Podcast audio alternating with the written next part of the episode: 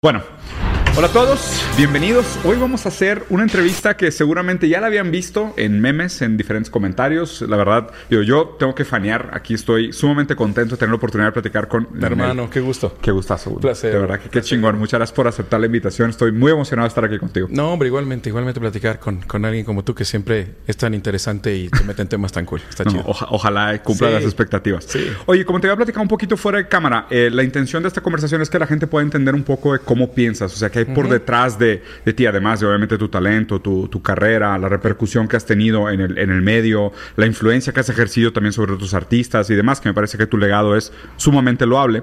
Tener un espacio también para platicar un poquito sobre cómo piensas sobre el mundo. De hecho, el formato se llama ¿Por qué crees lo que crees? Entonces, tal cual, son preguntas libres y pues por ahí nos vamos a ir desviando y seguramente la conversación se va a ir dando naturalmente. Buenísimo. Empezamos con un tema que es controversial, pero siempre muy platicado. ¿Qué significa la libertad para ti? ¿O cómo definirías libertad? La libertad es un tema bien interesante. Eh, complejo, tiene varios como, como ámbitos, digamos, en, en mi mente al menos. La libertad dentro de, de- de- del asunto social, dentro Mm. del- del- del- de la cuestión donde nos movemos con la gente que, que convivimos, en la ciudad o el país donde estamos, ¿no? Mm. Hay como una libertad que, que existe solamente dentro de- de ciertas reglas Ya. que para mí la libertad es como un es un juego que se construye a partir de, de- de que existen reglas del juego y uno es libre dentro de las reglas del juego. En el momento que no hay reglas, pues tampoco hay libertad porque no hay nada con qué comparar tu acción, contra qué, ¿no? Contra qué te comparas. Entonces es interesante porque son las reglas sociales eh, y dentro de esas reglas, qué tan capaz eres de, de moverte sin tropiezos o sin obstrucción, ¿no? Mm. Y yo, yo siempre digo que mm, uno de los, el valor más grande que hay es la libertad. Y, y siempre digo que la, ma- la manera de mantener la libertad o conservarla es no tener deudas. Mm. Creo que las deudas, sean morales o sean emocionales o sean económicas, reducen tu libertad y te van constriñendo tu espacio de movilidad, ¿no? Ya sea si tienes deudas sociales, por ejemplo, eres un, un criminal, te persigue la autoridad, te persigue la policía, te persiguen tus oponentes de- Sí. del otro grupo criminal, entonces tu libertad se reduce a un espacio muy pequeño, tienes que estar protegido con guardias y con encerrado donde no te ven, ¿no? Si tienes deudas emocionales, eh, la gente te empieza a dejar solo, eh, empiezas a perder la confianza de las personas, eh, te, te empiezan a, a- a no invitar a los lugares, a no, Mm. a no llamar, ya no eres requerido, ¿no? Si eres una persona que lastima a los demás, que los... Entonces, todo eso son deudas. Me parece que, que la vida pasa mucho por el, rollo- el rollo de evitar tenerlas, ¿no? Soy una persona que no debe. Inclusive si le debes al banco, pues tu libertad Sí. también se reduce. No puedes contestar tu teléfono porque en cualquier momento va a ser un cobrador Sí. o alguien en tu puerta que te va a estar tocando. Este, y, y eso, esa, esa falta de libertad también se, se transfiere inclusive a tu familia, ¿no? Tus Mm. propios hijos, tu, tu pareja, tu- tus familiares cercanos, tus amigos empiezan a sentir tu falta de libertad porque a ellos también les empieza a, llegar esta persecución. Eh, como que el universo en general te, te comienza a perseguir cuando empiezas a tener deudas y, y- y eso reduce tu libertad, ¿no? Que un poco la libertad es esa posibilidad de no deberle a nadie y por lo tanto estar tranquilo, al menos de conciencia, Ya. para poderte mover en, en donde estás, ¿no? Está, está muy bueno el inicio, ya me detonas varias ideas. Lo que pasa es que, digo, la desde la manera como lo planteas, parece que estás primero en contra de una idea abstracta como de libertad natural, sino que dices, no, pues la libertad es contingente a la existencia de reglas. ¿no? O sea, la libertad existe dentro de un juego, de Sí. este juego de pues, nomenclaturas positivas del derecho. ¿no? Entonces ahí estoy, de hecho, estoy completamente de acuerdo, tengo la misma postura que tú. Y la segunda manera, como lo dices, está interesante el, el formato, porque, digo, la siguiente pregunta iba a ser si querías en libre albedrío, de que más allá de que definas o no libertad, si crees que somos libres de acción. O sea, somos libres de actuar, actuamos completamente en libertad. Y la manera como lo dices, y me encantó que lo hiciste con esta metáfora la deuda, es que la libertad, o sea, a lo mejor es una libertad para, pero no es completamente libre de. Sino que, o sea, tienes como un pasado que te condiciona, condiciones preexistentes a ti que limitan tu libertad y tú puedes de alguna manera ver cuántas piedras traes colgadas Sí. para ver hacia dónde puedes apuntar hacia el futuro. Entonces crees en una libertad hacia el futuro, pero entendiendo que el pasado te condiciona. Sí, el pasado te condiciona, tus acciones te condicionan, inclusive las acciones de tus antepasados a veces también te Justo, condicionan. sí, pues. Este, y, y no nada más eso, también creo que tu pertenencia a, a un sistema biológico, porque cuando veo un documental y veo a las abejas o veo a las hormigas, Y me, da como la... A veces pienso, ¿qué pasa si una hormiga o una abeja pensara que es independiente del sistema? a ver. Eh, sería, una, una, abeja muy ingenua. Sí, fatal arrogancia. Ilusa, ¿no? en realidad ella pertenece a un sistema y, todo ese sistema forma un gran cuerpo eh, que se necesita a todos sus miembros. Unos tienen ciertas funciones, otros otras. Entonces, en el caso del ser humano, sí somos una especie animal mucho más sofisticada.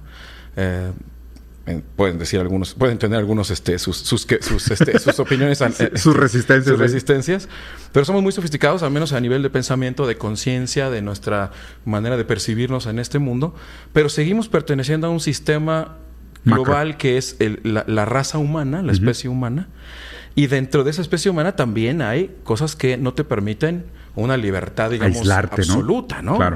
Tienes una libertad siempre relativa a el, otro miembro de la especie que está al lado, tuyo, tu vecino, tu compañero de la escuela, el policía, los que ya fallecieron, los que fallecieron, los que van, a, los que acaban de nacer, todo eso. Por eso hay temas tan importantes y, todo tiene que ver con los derechos, ¿no? Mm. los derechos de los tuyos contra los de los demás y en dónde empiezan unos y dónde acaban otros.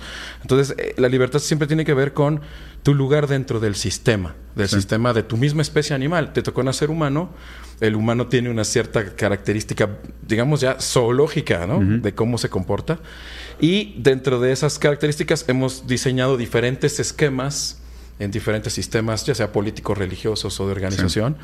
Pero se guarda siempre una correlación entre los miembros. Sí, o sea, una proporcionalidad entre las equivalencias, las responsabilidades y demás. Fíjate qué interesante, Leonel. Ahorita que decías, y me parece interesante porque también lo dijo Emilio Marcos en la entrevista que tuve antes, y me parece digo, los mexicanos tienen esta frase el respeto al derecho ajeno es la paz, ¿no? Y, la manera como lo planteaste, o sea, como que está casi implícito en tu manera de formularlo, como pues digo, tú tienes tu proyecto y tu proyecto de vida va eventualmente pues empalmarse o chocar o, en paralelo con otros proyectos, ¿no? De otros individuos. Sin duda. Y las reglas o el sistema de derecho está ahí para articular las relaciones entre los diferentes proyectos y sus eventuales fricciones para que podamos coexistir como sociedad. Absolutamente, ¿no? La ley... Eh, justo veníamos comentando un poco en el auto de, la existencia de la ley, mm. eh, porque, porque hay como intrínsecamente ciertos comportamientos naturales al ser humano. ¿Como cuáles? O sea, ¿qué, ¿qué, eh, dirías que es comportamiento natural del humano? Pues, por ejemplo, un sentido de, subsistencia, ¿no? Mm, Eso es, me parece como natural. Y dentro de ese sentido de supervivencia viene también un sentido de sacar provecho. O sea, trataré de, en la medida que pueda, sacar provecho de mi realidad o mi situación algunos cruzan la línea a sacar provecho dañando a los demás. ¿Te refieres a algo así como maximizar ganancias, minimizar sufrimiento? Sí, sí, básicamente creo que el ser humano siempre busca este, lo más posible eh, tener la mayor ganancia con el menor sufrimiento, lo acabas de decir muy bien. Y creo que eso puede, si no está regulado, caer fácilmente en, lo que le llamamos un, crimen mm. o una falta ya sea penal o de, diferente tipo, ¿no? Porque porque si, si en tu intento de maximizar tu ganancia lastimas a otro, a otro que es muy, muy fácil hacerlo, ya sea robando, este, mintiendo, haciéndole una, estafa a alguien, eh, ahí tiene que entrar la ley para regular este instinto natural de, que te vaya mejor, ¿no? De, que, de que puedo darle algo mejor a mis hijos, puedo tener a lo mejor mi casa un poquito más grande, puedo vestir ropa que a lo mejor me abrigue mejor, comer comida a lo mejor de mejor calidad. Mm. Para eso necesito más dinero, o más lo que sea que en ese momento se esté usando como moneda de cambio. En este momento del, mundo se usa una cosa que llamamos dinero, que es, luego, entramos en ese tema de qué es el dinero, pero, pero, pero ¿cómo consigues el dinero y de, qué manera? A través de la competencia. A través de, esa competencia tiene que estar regulada, mm. tiene que ser en la mayor, en lo mayor posible leal. Mm. Si no hay regulación, puede haber una escalada en la deslealtad, ¿no? En esa búsqueda de, de, ese recurso. Está bien interesante porque implícito en tu discurso hay, hay muchas cosas como, por ejemplo, el lo que estás describiendo de alguna forma está muy cercano a la ética protestante de la fundación del capitalismo en el siglo XVIII. O sea, el de el ser humano tiene esta, como tú decías, ¿no? Esta necesidad intrínseca de, de, maximizar las ganancias, minimizar los sufrimientos, de acumulación, de hacer un choque o equivalencia con el proyecto de los otros. Tiene que haber un mecanismo o un ajuste que permita que de nuevo, que exista competencia dentro del mercado, pero sea una competencia que produzca beneficio y no produzca detrimento, ¿no? O sea que, pero pues lo, lo raro es que en práctica dijeras, no, pues las leyes están ahí para proteger que la competencia sea digna, ¿no? Pero pues, raramente es así. Sí, raramente es así. O sea, realmente la, competencia que se da en el, mundo real es, muy injusta, ¿no? Hay una competencia injusta, también depende de los niveles donde, donde, se dé la competencia. mientras más alto es el nivel, más injusta es. Completamente. Porque mientras más pongas en riesgo el gran poder o el gran capital, más te vas a enfrentar a, que, a que esas leyes están pues ya más manipuladas ah, y menos accesibles. Sí, totalmente. Sí hay, creo que un espacio social en, cierto nivel social en el que es más justa, digamos, la competencia. Más pareja. más pareja. Sí, no justa, pero pareja. No completamente nunca. sí. Eh, porque siempre el que tiene más poder eh, abusa de otra de las características intrínsecas del ser humano, que es ser, ser proclive a, ser corrompido. A la corrupción. O sea, cuando decimos corrupción, que lo decimos como un tema así como, como, como tabú, Estamos hablando de algo que es eh, lo que es corromperse, ¿no? Que de ahí viene la palabra corrupción, ¿no? Cómo corrompo a alguien. Y, es muy fácil corromper a alguien porque el ser humano tiene un montón de necesidades y, de, carencias. Entonces, si yo le ofrezco saciar esas carencias, lo puedo corromper. Lo puedo corromper con dinero, lo puedo corromper con promesas, lo puedo corromper con poder. Eh, el ser humano cae fácilmente en la tentación de ser corrompido. Por lo tanto, de ser corrupto, como le, decimos. Este. Pero, es, pero es algo muy humano. Y además, no es todo el tiempo, ni, ni, es alguien que se corrompe una vez, es un corrupto. Me parece que, tampoco podemos como hmm. ser absolutos en ese tema. Puedes en algún momento de tu vida cometer un acto de corrupción y eso no te, vuelve un corrupto, ¿no? O sea, a lo mejor en ese momento tuviste una debilidad, en ese momento te equivocaste. O una necesidad. Una necesidad, puedes decir, híjole, eso no debe haber hecho, no lo voy a volver a hacer. Eh, hay, actos de conciencia, hay actos de... También el ser humano tiende a, pensar y a veces a arrepentirse de cosas que le, le mm. molestaron o le hicieron sentir incómodo. Entonces es un tema muy complejo, eh, pero, pero definitivamente donde hay más poder y más dinero, es mucho más fácil corromper. Tienes todas las herramientas para poder corromper. Claro. Y al corromper, pues la ley se, se diluye, desaparece. Sí, y históricamente también se ha instrumentalizado todo el aparato legal en nombre de los poderosos, o sea, porque son los que escriben las leyes y los que las mantienen, ¿no? Así es, así es, y en, todos los sistemas, desgraciadamente, porque mm. eso, eso es lo que ha pasado, ¿no? Hemos visto que sistemas que han intentado cambiar la manera también han sufrido del mismo problema, la acumulación de poder en las cúpulas, la acumulación de corrupción en las cúpulas, igual el mismo de capital. Mm. Eh, el uso desmedido del poder para, para desaparecer a los rivales y a los oponentes, para que la ley no se les aplique a ellos y sí a los que no tienen poder y dinero. O sea que eh, aún cambiando el sistema, son características que siguen estando ahí, ¿no? Entonces, el tema no es si va a desaparecer o no esa característica humana, es cómo podemos regularla mejor. Mm, o sea, eres, eres, maquiavélico. O sea, en el sentido de que Maquiavelo es el que, bueno, sí, yo creo que está más cerca de Maquiavelo en el sentido de que Rousseau es el que decía que el humano es bueno por naturaleza y hay que, hay que cuidar de esa bondad. Y Maquiavelo más bien era de que no, no, no, el humano es medio malo por naturaleza y hay que más bien limitarlo y ponerle todo un marco para que opere. Sí, creo que el ser humano es, eh, es maleable. Mm y es, moldeable, digamos. Y depende de las circunstancias que tiene, a cómo actúa. Sí, en eso sí estoy Y tú puedes poner a una persona eh, en, unas, en, ciertas situaciones de tentación y no, y no cae. Y le aumentas la tentación y no cae. Pero llegando a un cierto punto, puede ser que después de tanto dinero, de tanto, ya cae. O sea, entonces no era corrupto de aquí para abajo, pero sí es corrupto de aquí para acá. Sí, claro. Entonces, no es que seamos corruptos, pero cada quien tiene un umbral de corrupción. De resistencia, digamos, de resistencia a la corrupción. De tolerancia. Y, y no, no sé si somos malos o buenos, pero sí tenemos esta posibilidad de cambiar nuestra, nuestra forma de ser ante ciertas tentaciones. Y eso también tiene que ver mucho con eh, lo que de niño en tu crecimiento recibiste en tu casa, ¿no? Hmm. ¿Cómo, fue? ¿Cómo entendiste la virtud, la moral, el bien y el mal? Sí, porque es muy importante lo que, lo que recibes en tus primeros años para determinar qué, qué te va a parecer bien el resto de tu vida o no. Sí, sí. Y, y cuánto sacrificio vas a hacer por no caer ante la tentación, ¿no? Sí, cómo se constituye tu super yo versus la resistencia que puedas hacer al ello, a la demanda. Está terrible. ¿Qué tanto estás dispuesto a caer en el goce? Sin duda. ¿Cómo juegas con tu propio deseo? Sí, sí, sí. La, Lacan y Freud son de mis temas favoritos de- Sí. del mundo. Pero regresándome un poquito, eh, eh, quería preguntarte sobre la idea de libertad. Entonces, hablamos sobre esta noción de que, digo, si hay una libertad hacia construir, pero hay toda una serie de condiciones que de alguna manera imposibilitan la libertad, ¿no?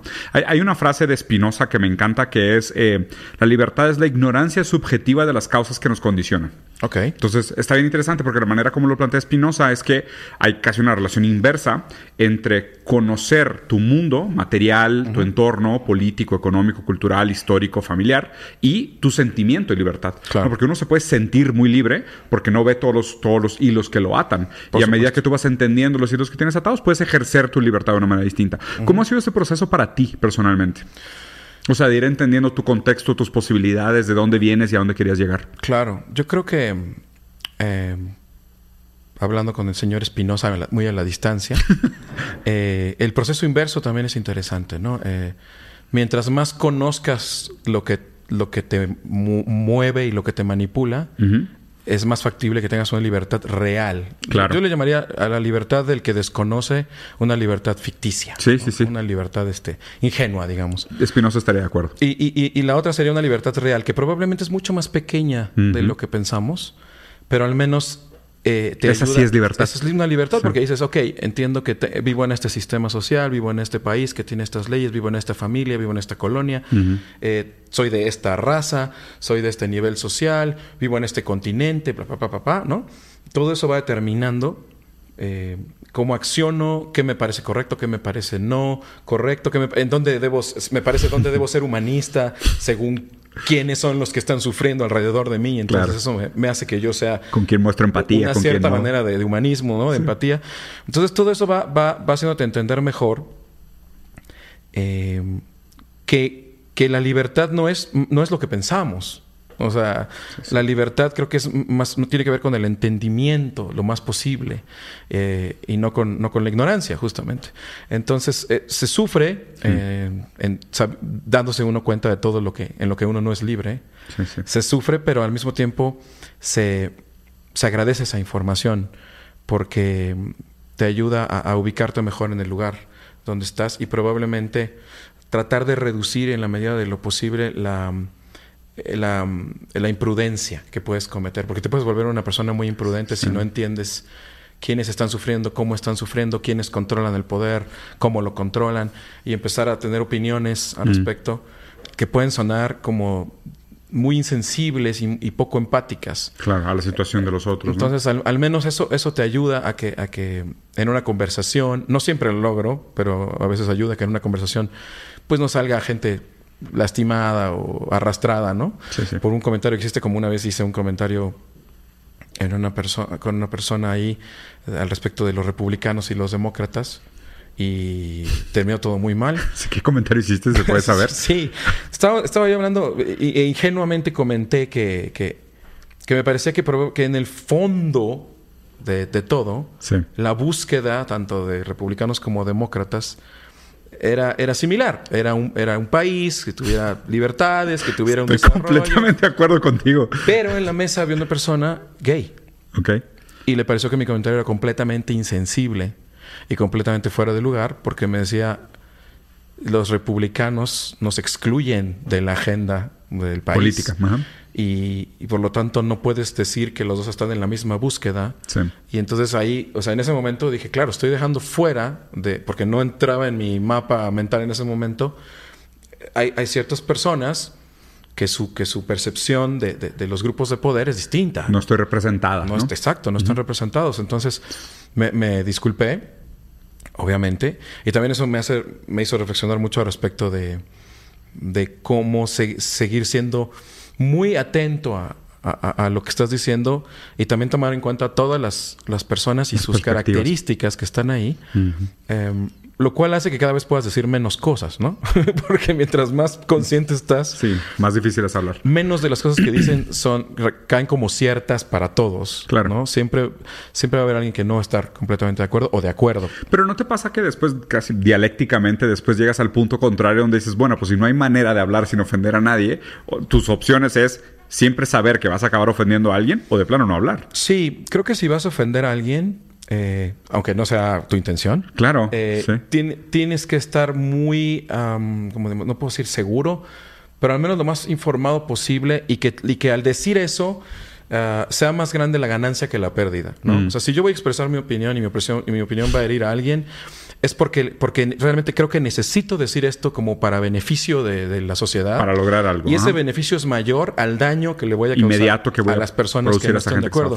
sí. Porque si no, pues entonces se vuelve más bien un asunto de, de energía negativa, ¿no? Sí, o sea, sí, dañas más de lo que O de, construyes. o de- sí, o de hacer daño de manera casi Sí, un poco arrogante, ¿no? Yo creo esto y lo digo aunque, aunque te lastime. Si yo soy honesto, si no les gusta, Sí, esta honestidad a veces que, que- Yo entiendo cuando un político o alguien está expresando su, su plataforma política y, y ofende a algunos, dices, bueno, este hombre cree esta cosa y es lo que está proponiendo. quiere hacer memes. Este, sí, pero, pero es, es difícil. Hay que, hay que tener mucho cuidado con cuál es tu intención. Claro. ¿no? En- en- a la hora que opinas. A ver, y creo que. eh, Y me parece interesante, digo, tú siendo músico y escribiendo de la manera que escribes y hablando de la manera que hablas, eh, el lenguaje tiende a ser bastante escurridizo. Sí. O sea, el lenguaje se, se presta mucho para todos estos miles de dobleces, interpretaciones y recovejes y metáforas sobre doble metáfora y demás. Y la música es una manera de expresarte, a lo mejor de manera metafórica, diciendo lo que quieres decir, pero de la manera correcta.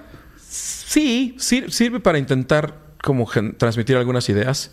Em, no me meto mucho en asuntos Políticos, socio- ¿no? sociopolíticos en mi música.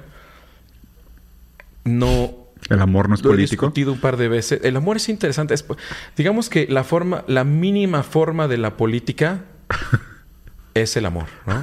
Esa es la, la forma celular, digamos, de la política. Pero la gente normalmente no lo ve así. Yo, yo, porque muchas, A mí me veces- parece profundamente es político. muy político, sí, sí. sí. Y es muy político en la construcción también del tejido social, cómo se dan las relaciones amorosas, va construyendo comunidades Sí. que pueden ser conservado, ultraconservadoras Claro. o, o liberales o de muchos tipos, Sí. dependiendo cómo se dan las relaciones amorosas y, y la concepción de qué es tener hijos, cómo es educar los hijos, a los Tratarlos, hijos ajá. y qué, y qué va a pasar, ¿no? Eso va a determinar cómo es esa sociedad y ese tejido se compone así. Entonces, si, si sanamos en el tejido este, de las relaciones interpersonales más próximas, es mucho más fácil sanar el tejido eh, macro de la sociedad que si empezamos a intentar sanar un tejido macro, ¿no? Sin, sin hacer el micro, ¿no? Sin hacer el micro. Creo que, creo que el trabajo es siempre desde lo más pequeño a lo más grande. Hmm. Por eso cuando me hablan de, porque mucha gente me pregunta, a veces con un poco con crítica y otras con simple curiosidad, ¿por qué no tomo, no toco temas más Políticos. sociales? ¿no? Ujú. Que creen que podría yo ayudar más a través de esos temas.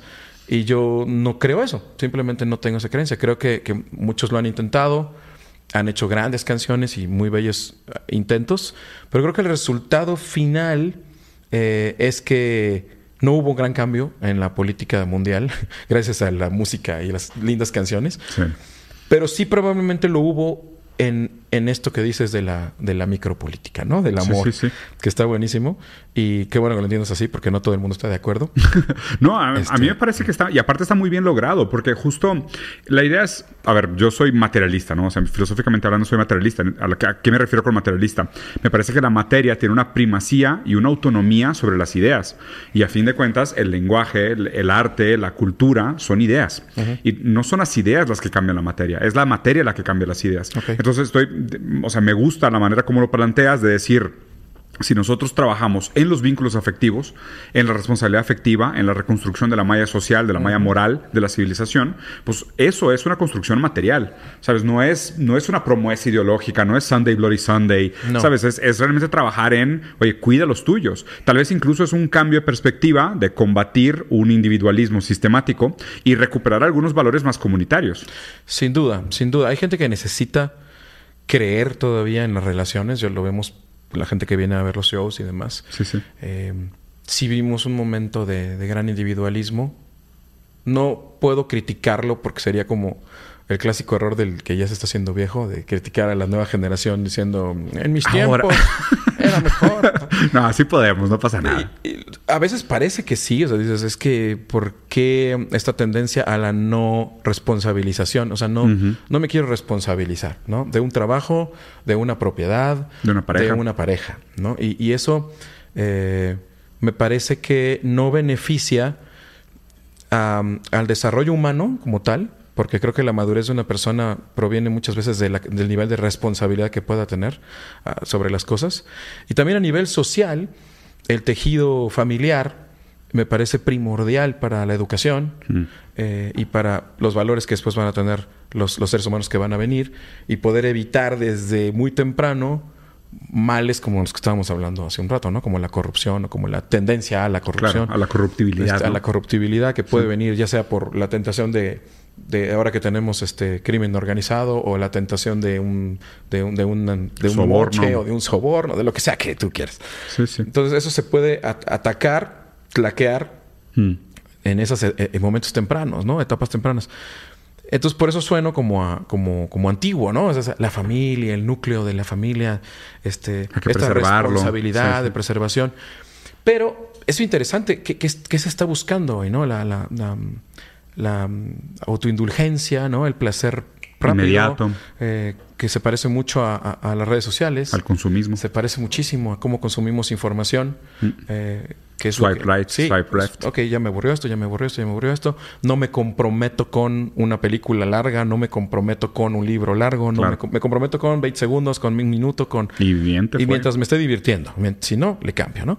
Entonces, si las relaciones empiezan a volver así también, de muy poco, este, eh, ahora sí que attention span, como dicen los gringos, muy poquita. Poca vida en aquel. Sí. Eh, eh, es muy peligroso porque pierden profundidad, pierden dimensión y, y nunca llegan a detonar lo que las hace realmente increíbles. Cuando tú ves una relación, por ejemplo, de señores que, que han vivido juntos por 30, 40 años, encuentras simbiosis, encuentras una capacidad de intercomunicación, un nivel de confianza, eh, ves cómo son los, los hijos de parejas que, que, se mantuvieron juntos, hay una unidad familiar eh, que genera valores de comunicación, de, de, que tienes alguien en quien puedes confiar y con quien puedes contar si tienes un problema, no, no genera esta sensación de soledad y depresión, de estoy solo en el mundo, eh, ya no quiero estar aquí, sino es, tengo una familia, tengo, un problema grave, voy a ir con la familia. Tengo un para, qué. Tengo un para qué, tengo un por qué. Entonces, me parece que es muy importante que tratemos de de llegar al fondo de, lo que las relaciones producen. Si nos quedamos en la superficie, solo generamos eh, cosas muy pasajeras y con un valor que me parece en el momento pues agradable, como el placer, por ejemplo, pero me parece que en la escala jerárquica de los, de los valores es menor. Muy bajo, sí. Es menor, ¿no? Estoy de acuerdo. Creo que hay, hay una, una, frase que me recordó ahorita mientras estabas platicando, que es una frase que para mí es de las que me cambiaron la vida, que es, eh, aquellos que se dejan cuidar dotan de sentido a sus cuidadores. Ok. Y digo, para mí, sobre todo cuando fui papá, eh, mi primer hijo tiene una enfermedad muy rara y fue mucho de lo que me detonó, no, gracias, y fue mucho de lo que me detonó estudiar y como que radicalizarme principalmente ideológicamente, ¿no? En ese sentimiento de los seres humanos valen por su capacidad de producir en el mundo. Pero hay muchos seres humanos que son incapaces de producir bajo la lógica actual, ¿no? Bajo la lógica del capital. Hay seres humanos improductivos. Y en muchas sociedades y en muchas civilizaciones los seres humanos no productivos no valen. Y justo esta frase me encanta porque voltea la escala de valor y dice, aquellos que se dejan cuidar dotan de sentido a sus cuidadores. Absolutamente. Entonces, en, en una sociedad, el que cuida es el privilegiado.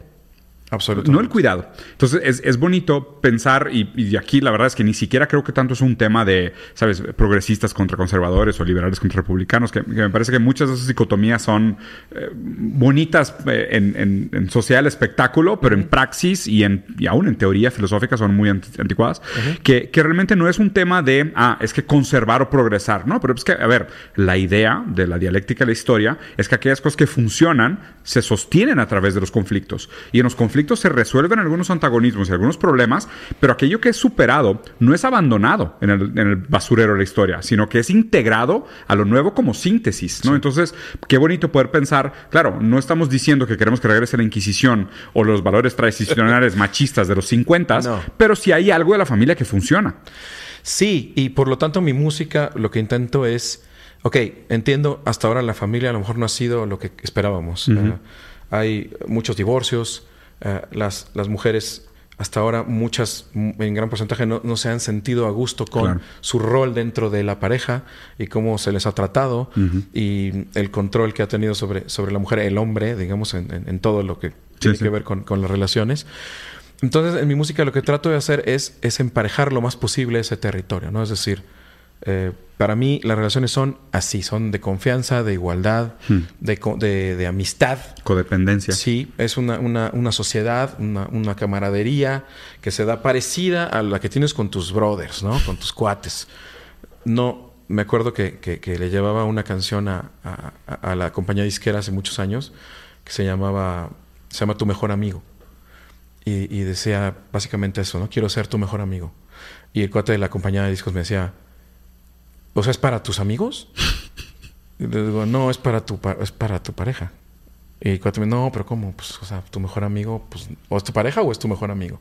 Y esa concepción la tenemos muy, muy arraigada. No, tu pareja no es tu amiga o, o no puede ser tu mejor amigo eh, porque es tu pareja. Entonces mm. vienen, vienen otros asuntos que tienen que ver con el control, con sí. quién tiene el poder, con quién domina a quién. Y en una amistad eso no, no funciona así. O sea, si tienes un amigo, pues no, no estás tratando de ver cómo lo dominas. Es y horizontal. Lo Esto es mucho más horizontal. Entonces, eh, todas mi, mis letras y mi música tratan de generar una idea de eso, de horizontalidad, de una relación donde no está uno por arriba y uno por abajo, uh -huh. donde hay, tiene que haber una dignidad dentro de la relación y un respeto.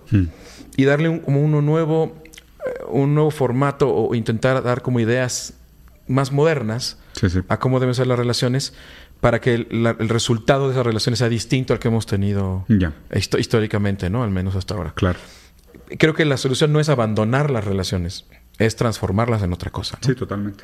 Sí, claro, actualizarlas. Actualizarlas. ¿no? O sea, actualizarlas y pre preservar aquello que funcionaba y adaptar aquello que es necesario. Lo mismo podría decir de la religión.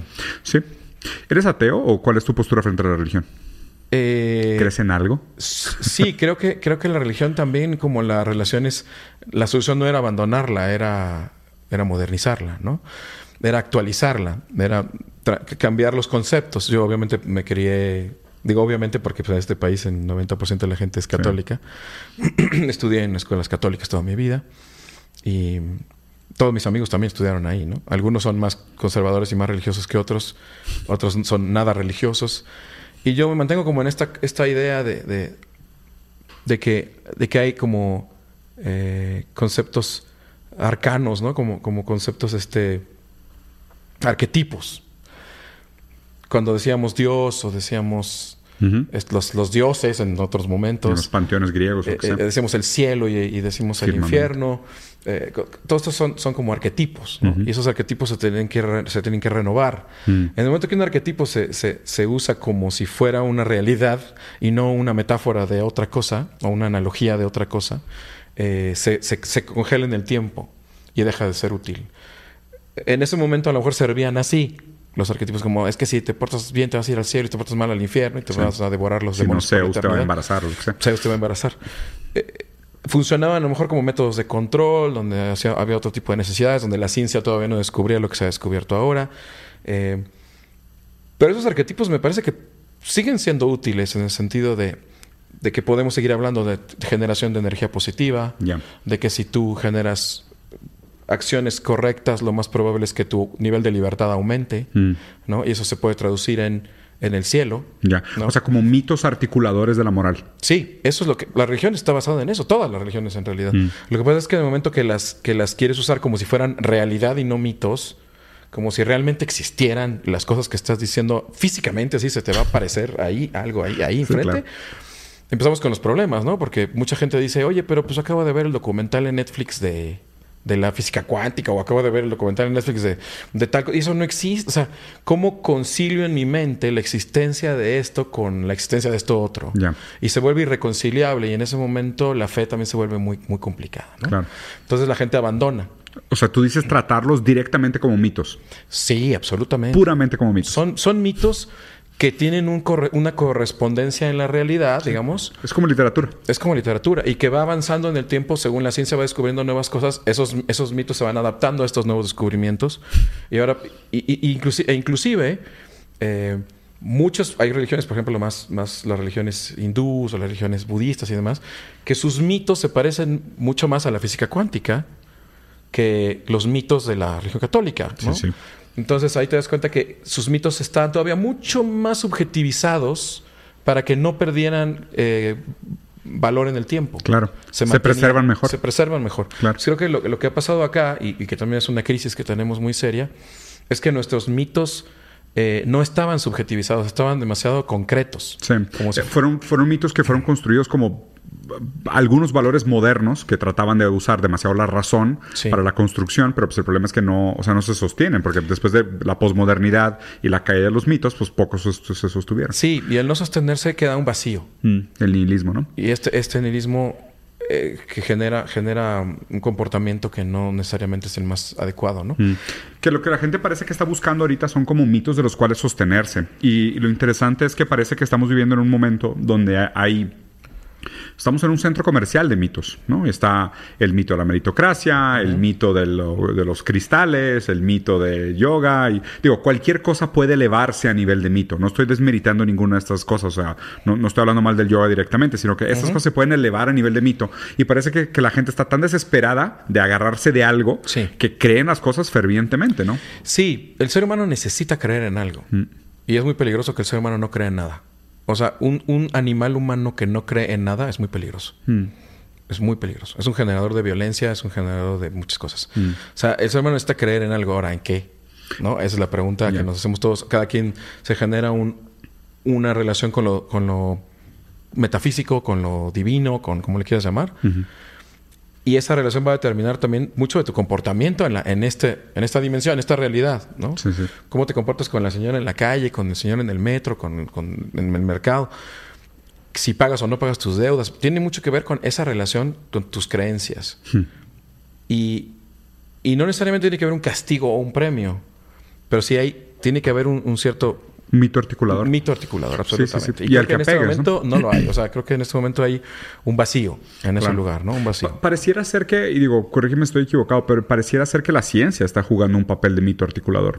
El problema es que la ciencia elevada a dogma también es peligrosa. O sea, cuando la gente también se vuelve demasiado cientificista y, y eleva la ciencia como la, el único campo del saber que es capaz de juzgar como una categoría de verdad, eh, lo eleva a nivel de mito, ¿no? O sea, y no entiende que para que exista ciencia, pues tiene que haber filosofía, ¿no? Porque los, los fundamentos de la, de la ciencia son filosóficos. Sí, y la ciencia cambia también. Y la ciencia se equivoca y la Sí, ciencia va aprende. evolucionando y aprende y no, no hay una ciencia, este, no hay como una ciencia inamovible y con una verdad absoluta porque eso no existe, ¿no? La ciencia va planteando las mejores teorías posibles de, de cómo funciona la realidad Dentro de un determinado momento histórico. hasta que llega otra sí. mejor, ¿no? Eso es como así. ¿Has leído, ¿Has leído el juego de los avalorios? ¿Has escuchado ese libro? No. The Glass Beat Game, de Herman Hesse. Fue un libro que fue premio Nobel en el 43. Y me parece muy interesante. eh, yo creo que es un libro que disfrutarías mucho. Seguro. Porque habla sobre una civilización que descubrió un lenguaje a través de la música que es tan puro como la matemática. Oh, wow. Y hace que la música pueda comunicar un nivel de verdad que no se puede comunicar con el lenguaje. Ok. Y, y esto lo conecto, y es lo que la siguiente pregunta que te iba a hacer. Nietzsche decía que lo más cercano a la verdad es la metáfora. ¿No? Porque, pues digo, o sea, tratar de decir la verdad directamente con palabras objetivas describiendo objetos en el mundo, pues son descripciones. Y esas descripciones están interpretadas y son subjetivas, y la malla del lenguaje, la falla, la cadena significante y todos estos problemas, Sí. ¿no? Pero Nietzsche decía, la metáfora, esa sí está más cerca de la verdad. Entonces es interesante pensar cómo la música, incluso también las notas musicales que tienen un componente matemático muy profundo, tienen algo de verdad. O sea, no, no sé si lo has sentido tú en la música o si has trabajado esto en, en- en la manera en cómo creas. Sí, sí, sí. Tiene, lo que siento es que la música es un gran vehículo para cosas que pueden ser verdad, ¿no? ¿Qué? Eso es bien interesante, ¿no? ¿Qué es, qué es lo que es verdad cuando, cuando voy a un concierto y, y- y vibro con los otros 5 mil, 10 mil, 100 mil personas que están ahí? Y en un momento hay una sintonía extraña que casi es como un éxtasis muy extraño que está sufriendo colectivamente además Claro. am, a través de cantar una melodía o de, o de- o de cantar una canción que además es una cosa súper súper tribal y súper primitiva pero al mismo tiempo es una sintonización y lo mismo lo tienen los volvemos a los animales no hay ciertos zumbidos ciertos sonidos en, en las abejas o en los- ciertos insectos y demás que uno lo empieza a hacer aquí y otro lo empieza a hacer acá y todos empiezan a hacerlo y todos empiezan a sintonizar. Sí, sí. Y se vuelve, es cuando te acuerdas, ah, claro, soy, soy, soy parte de este gran cuerpo, ¿no? Y ese gran cuerpo puede trascender a mi propia especie. Justo. Que es algo que habías comentado antes, ¿no? Y pues, digo, estamos más cerca y más dependientes de las abejas de lo que pensamos. Sí, y, de- y- y las abejas de las flores y las flores de la tierra y la no tierra. acaba. Entonces, esta, esta codependencia que, que más bien es una pertenencia y, y una, una existencia, somos eso, somos todo, somos parte de todo y todo tiene que ver con todo. Espinoso otra vez. Es, es, es, es la música, es un gran recordador Mm. de eso. Me parece que esa es la gran verdad de la música, ¿no? Es, te recuerda esa pertenencia al todo que muy fácilmente se nos olvida porque en la cotidianidad es lo primero que se te olvida. Claro. ¿No? En la supervivencia Te antepones al tengo otro. que vivir, Sí, salvarme, ¿no? Comer, llegar antes, empujar al el güey que va a entrar al metro porque voy a entrar yo primero. Sí. Ahí somos uno. Cuando nos acordamos de que no es cierto, probablemente las artes son un gran auxiliador Hmm. y por eso las artes siempre han sido parte de todos los rituales religiosos en la historia. ¿no? Sí, sí, Están fundamental. ahí, nos están ahí porque la música unifica, sintoniza, hace que dejes afuera la individualidad y te vuelvas otra vez un colectivo, Conectas literalmente. lo cual podría servir para manipular también, ¿no? Este, Sí, masas. ah, pues sí, ya, ya hecho, lo ha hecho. Sí, pero, pero tiene un componente de verdad que ya depende de cómo se ha utilizado. Puede ser muy benéfico para generar inclusive esperanza. Sí, ¿no? sí. Si la gente está desesperanzada porque en su cotidianidad siente aburrimiento, depresión y no tiene sentido la vida, después de un concierto, después de un disco, después de una canción, puede cambiar tu, sensaci- tu sensación, tu estado, tu estado espiritual o mental. O de ánimo incluso. Y puedes decir, creo que tengo esperanza de que hay algo que puede valer la pena, de que, de que la vida no está tan jodida como pensaba, ¿no? Ya. Y, y el arte por eso, por eso ha estado con el ser humano toda la vida. Es como un- una gran medicina Sí. y un lugar de descanso también del espíritu cuando es necesario, ¿no? Qué, qué interesante lo que dice. Justo en el libro este juego de los avalorios, que te va a encantar, de verdad te lo recomiendo. ahora mismo En- lo en- sí, eh, hacen como un como un recuento histórico de cómo se descubre el juego de los avalorios. Y la manera como se dan cuenta que la música es verdadera es que dicen que la música refleja el estado, ya sea de progreso o de decadencia de los imperios. Ok. Y es bien interesante porque históricamente, y aparte de esto, esto sí es verdad. O Sí. sea, esto, o sea, como todos los Sí. buenos libros siempre Claro. tienen tintes de verdad, ¿no? Absolutamente. Y es interesante la manera como hacen el análisis de cómo es el arte de los imperios en decadencia. Y Mm. se empieza a notar.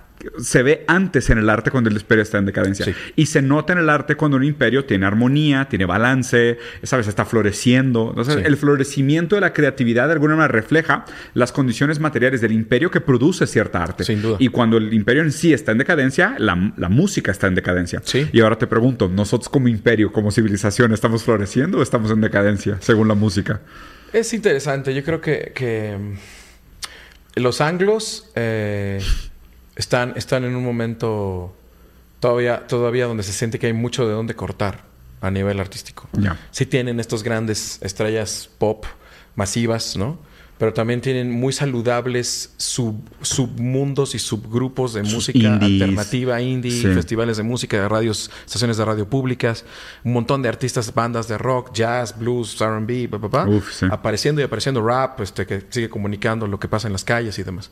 En Latinoamérica estamos en una crisis terrible de, eh, de, de- de enfocarnos en muy pocos géneros. Confinamiento, ¿no? Creo, creo que ese es el problema. Y creo que esos géneros también tienen una temática muy parecida, eh, ambos, que es el género urbano y el género regional mexicano, que tiene mucho que ver con eh, la acumulación de poder.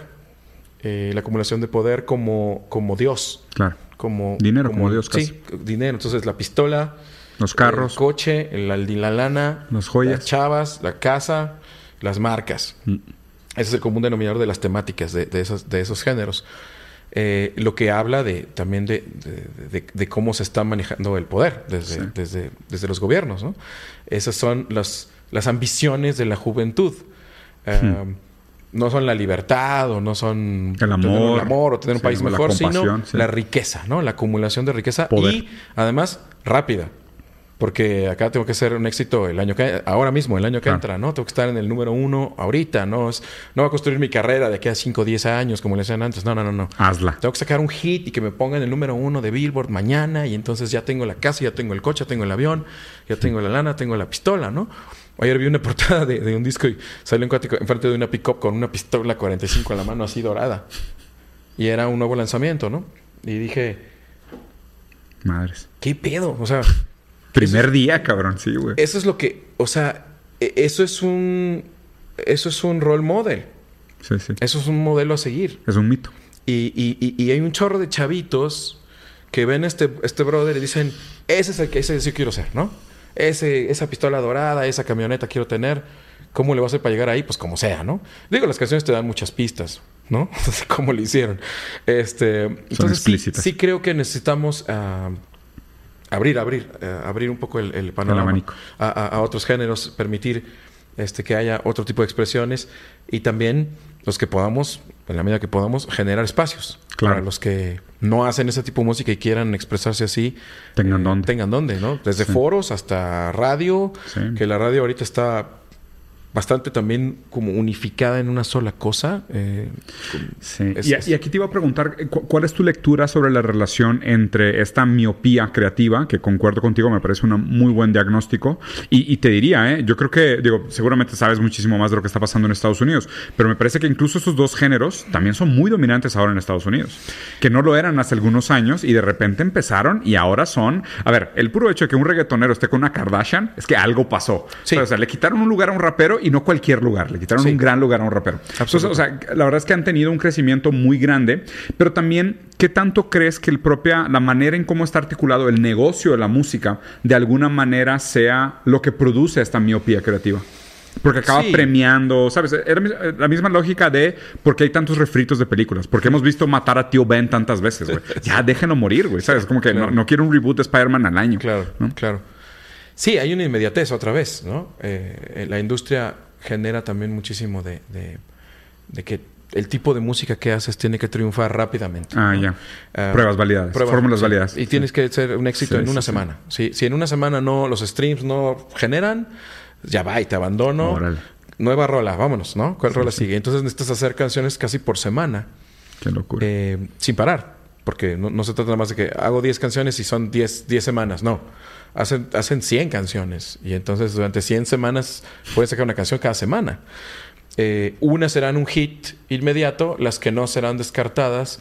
Pero entonces el formato que necesitas es el formato de algo muy amigable y muy fácil de digerir. Uy, los acordes, los refranes. En dos o tres acordes, melodías de, de muy pocas notas, intervalos muy cortos entre las notas, que es mucho más fácil de, de entender para el cerebro que un intervalo largo, que Claro. normalmente son muy bellos, pero son más difíciles de procesar. Letras Requieren paciencia. muy simples, que se entiendan a la primera, que que sean se- fáciles de recordar, Que se ¿no? vuelvan TikToks virales.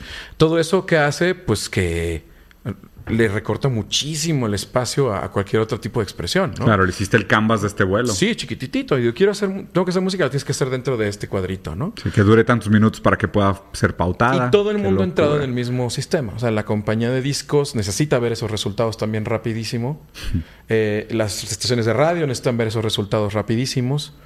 Ah, entonces, una vez más, como hablábamos de las relaciones, si solo nos quedamos en la superficie, nunca llegamos a lo que esas formas de arte podrían producir Totalmente. o otras formas de arte podrían producir. O sea, la música podría ser muy profunda y muy, y muy transformativa y nos quedamos con la parte del placer, la parte placentera de la música, claro, que está bien. Yo, yo no soy una persona que esté en contra de eso, no, nunca lo he estado. O sea, cuando voy a una fiesta no, no voy a poner a este, Air Supply, ¿no? O sea, pones reggaetón o pones hip hop o pones lo que sea, lo que, lo que haga. Estás en ese momento donde Sí, vamos a necesitas escuchar a. Satriani, cállense Sí, vamos todos. a oír a Joe Satriani. Sí, cállense todos. No, o Steve Bay, no, no vamos a oír eso.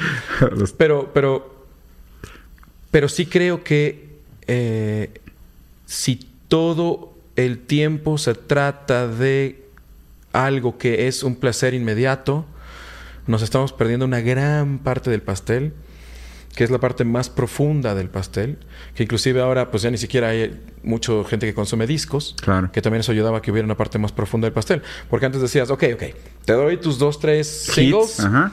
ya soy Billy Joel. Ahí están tus tres Sí. hits, están buenísimos. Pero mira estas ocho rolas que, que- que no las has oído, que son los que, como le dicen los gringos, de deep cuts. Y me encanta Claro. esa, esa frase porque significa cortes profundos. Y los deep cuts ya no existen.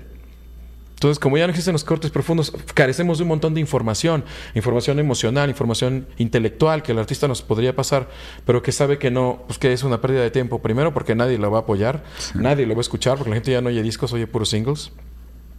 y que su misma disquera le puede jugar en contra. Le puede decir, no, brother, me estás sacando rolas que no están jalando rápido y no están siendo éxitos. Este, me voy con otro artista que sí lo esté haciendo como yo. Que esté dispuesto a hacerlo así. Entonces, creo que en Estados Unidos sigue habiendo, o en Inglaterra, o en lugar, los anglo, sigue habiendo espacios de desarrollo Mm. donde un artista se puede tardar dos o tres discos en, en ser exitoso y tiene ciertos bares, ciertos teatros, ciertos Que lugares donde puede seguir tocando y en, Mm. su en un circuito irse haciendo conocido poco a poco.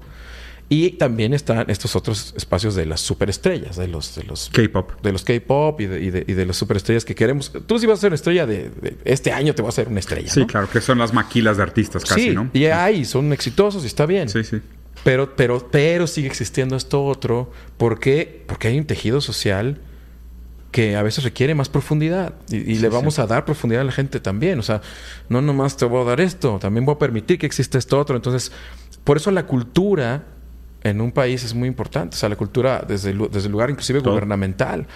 Eh, cómo se hacen festivales de música, dónde se ponen foros para que toquen nuevos artistas, qué se apoya, dónde se pone el dinero. Fomento a la cultura, Sí, claro. sobre todo a la cultura nueva, a los jóvenes. Sí, sí, sí. Y que, y que el joven no solo vea como única posibilidad en la vida si se quiere dedicar a la música, pues son esos dos géneros que están ahí. Y tan, tan. Y tan tan. ¿no? Claro, porque así te pierdes toda la riqueza, ¿no? Sí. O sea, ¿cómo podrías Sí. explorar otros, otros espacios, otros tipos de música, otras verdades musicales si la gente no tiene tiempo, ni el apoyo, ni los instrumentos, ni la- Porque, pues, de nuevo, much- la gran mayoría de la gente que se mete a esto es, esta es mi oportunidad. Si la pierdo, se acaba. Sí. Y pues si te la vas a jugar, te la vas a jugar con algo más seguro. Absolutamente. Oye, hablando un poquito sobre tu proceso creativo, eh, ¿en, en qué estás trabajando ahorita? O sea, particularmente para ti, ¿qué es importante ahorita? Y, y sí, o sea, en un tema muy general. En- Puede ser tema, puede ser un aspecto familiar. O sea, para ti hoy, ¿qué es importante en tu vida? Sí, muy, muy interesante pregunta. Creo que ahí se combinan varias cosas. Obviamente mi carrera sigue siendo muy importante. Soy padre también, tengo un hijo de nueve. Eh, eso es, como tú sabes, es muy importante. Felicidades. Gracias, hermano, igual. y verlo crecer y entrar en la etapa adolescente me preocupa. Como me dicen que no me debo preocupar tanto, pero sí me preocupa. Eh, Uno que sabe, ¿no? porque yo fui adolescente. Claro. Y sé que tampoco fui muy racional en algunos momentos de mi adolescencia. Eh, pude ser ag- agresivo en cierto modo, a veces Sí. cierta violencia, ¿no? En la adolescencia de que te enojabas y una puerta ya, ya, ya, ya, ya perdió, ¿no? Y, y estar como muy cerca para, para ver cómo va a ser esa relación en, esto- en estos a- siguientes años, que Mm. son tres o cuatro siguientes años vitales Claves, de la sí. entrada de la, de la niñez a la adolescencia. Entonces, bueno, eso me tiene muy, muy ocupado. No preocupado, más que más ocupado, ¿no? O sea, como estoy atento, tratando de tener una buena relación con, con, con él y, y con mi pareja para, para estar como siendo equipo y, Sí. y que él sienta que no somos nosotros contra él, sino que somos nosotros juntos, todos yendo hacia algu- alguna parte, tratando de eso, ¿no? Y por la parte pro, pues la parte profesional pues, está padre, está, estoy haciendo un disco como solista, como cantautor, muy desde el lugar del cantautor y al mismo Qué tiempo otro de R&B, porque toda Ah, mi mira. vida, desde los 14, 15 años, escucho mucho rhythm and blues.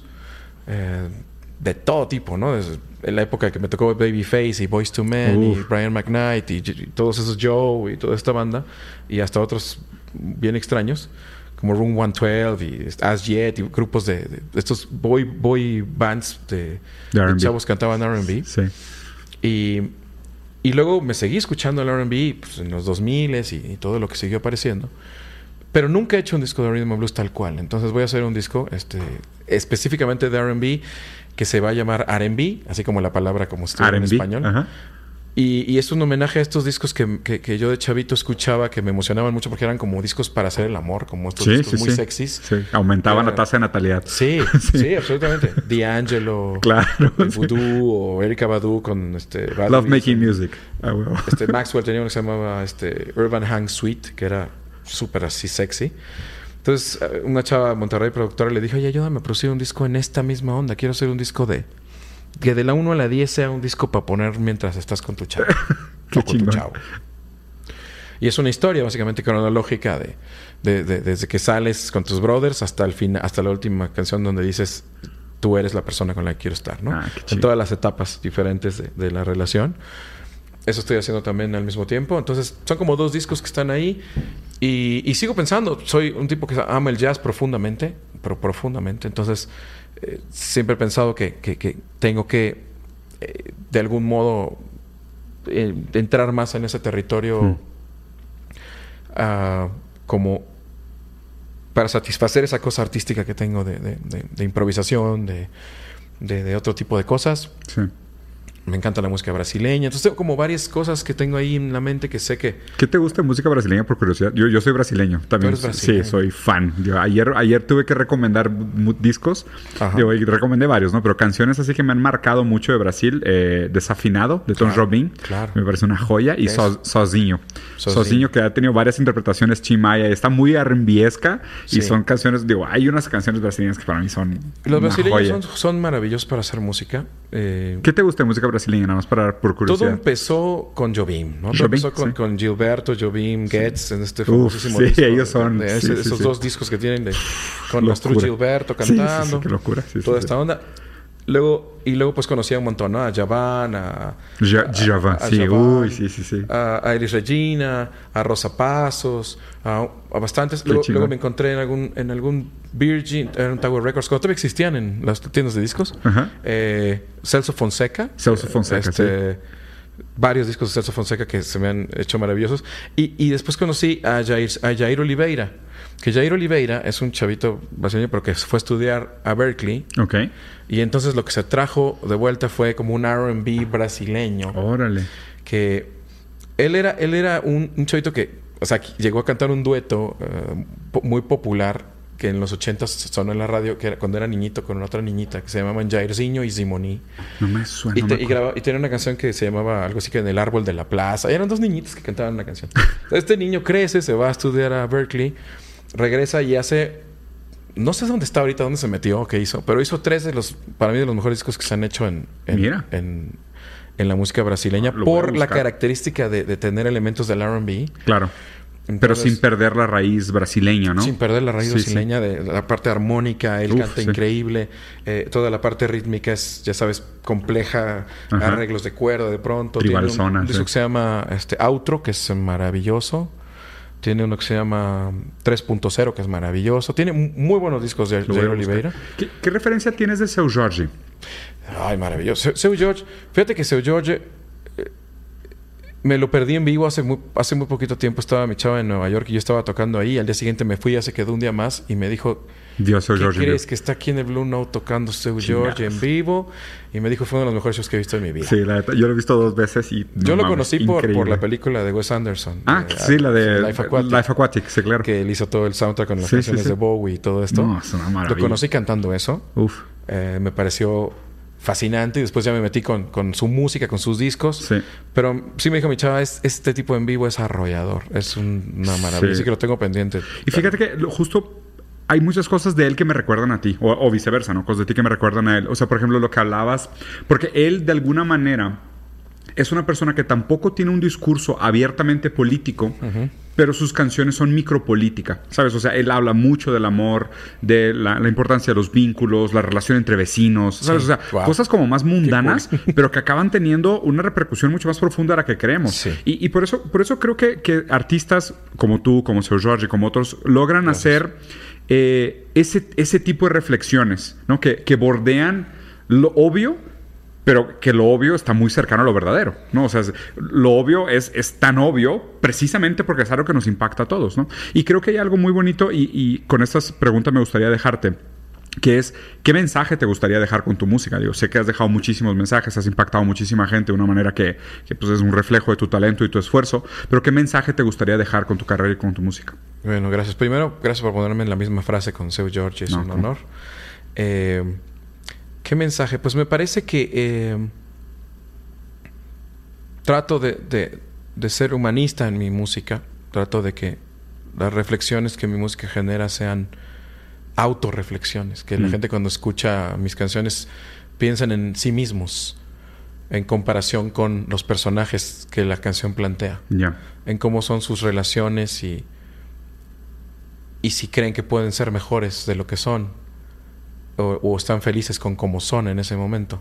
Entonces Mm. me parece que mi, mi música siempre trata de generar preguntas, ¿no? Música que trata de que te, te identifiques con el personaje o te preguntes por qué no te puedes identificar con el personaje. Claro.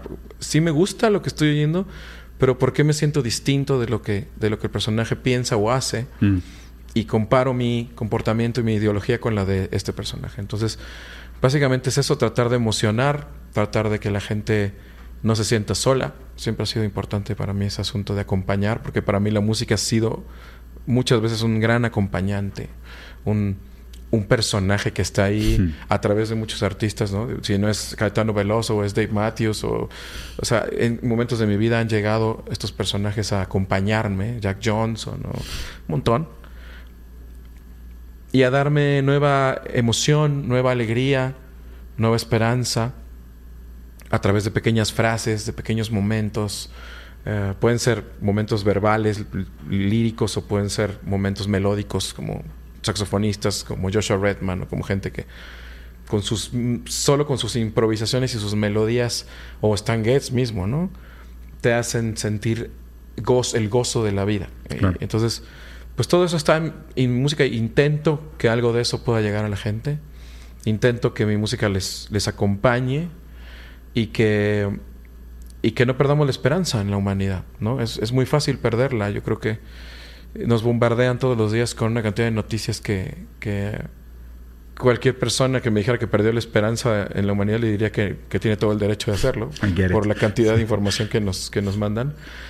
Eh, pero yo salgo a la calle y trato de, convivir con, con mis congéneres, saludarles, hablarles, tocarlos, verlos desde que soy chico. Me gusta saludar a la señora, buenas tardes, ¿cómo le va? Esto y el otro lo aprendí de mi, de mi mamá, de mis papás. Y veo esta buena voluntad, veo esta, esta sonrisa, veo esta respuesta, veo, esta, veo, esta, veo este deseo de los otros seres humanos de alcanzarte. Veo que cuando les tiendes el puente, veo en sus ojos este deseo de, de, de, formar un puente contigo. Pero veo también que muchas veces no se tiende ese puente. Entonces, que, mi música sea, ojalá, esa, esa, o ayude a tender esos puentes más, ¿no? A sentir que existe esta esperanza y, que sigamos luchando al menos de este lado, de esa manera, ¿no? A través de, del arte, haciendo eso. Pues muy bien. Hermano. Te agradezco muchísimo. hombre, qué gustazo. Increíble conversación. Muchas gracias. Un placer. De verdad. un placer, cuando quieras. Bueno, pues a todos, esperamos les haya gustado. Aquí abajo en los comentarios dejen qué les pareció. Les vamos a dejar aquí también la lista de los artistas que citamos por si les interesa. Yo mismo me voy a poner a buscarlos después, sonaban muy bien. Y digan a quién más les gustaría ver una conversación y nos vemos pronto.